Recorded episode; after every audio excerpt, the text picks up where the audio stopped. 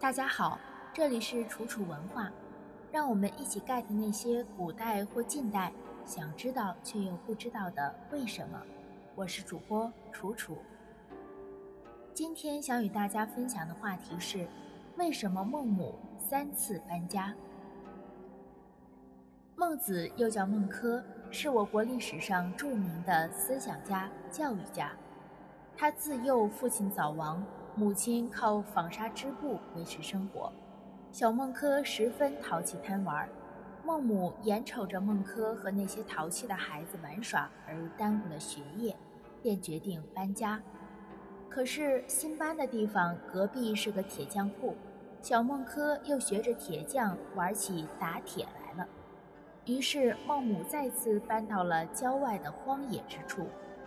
恰逢清明节。荒野里来了许多上坟扫墓的人，小孟轲又学着大人的样子上坟扫墓。孟母又第三次搬家到了一所学校边上，将儿子送进学校拜师读书。可是小孟轲又逃学了。孟母将儿子拖到织布机旁，拿把剪刀，咔嚓将自己织的布剪断了，说：“不肯读书的人。”将来长大了，就和这剪断的布一样，是无用的东西。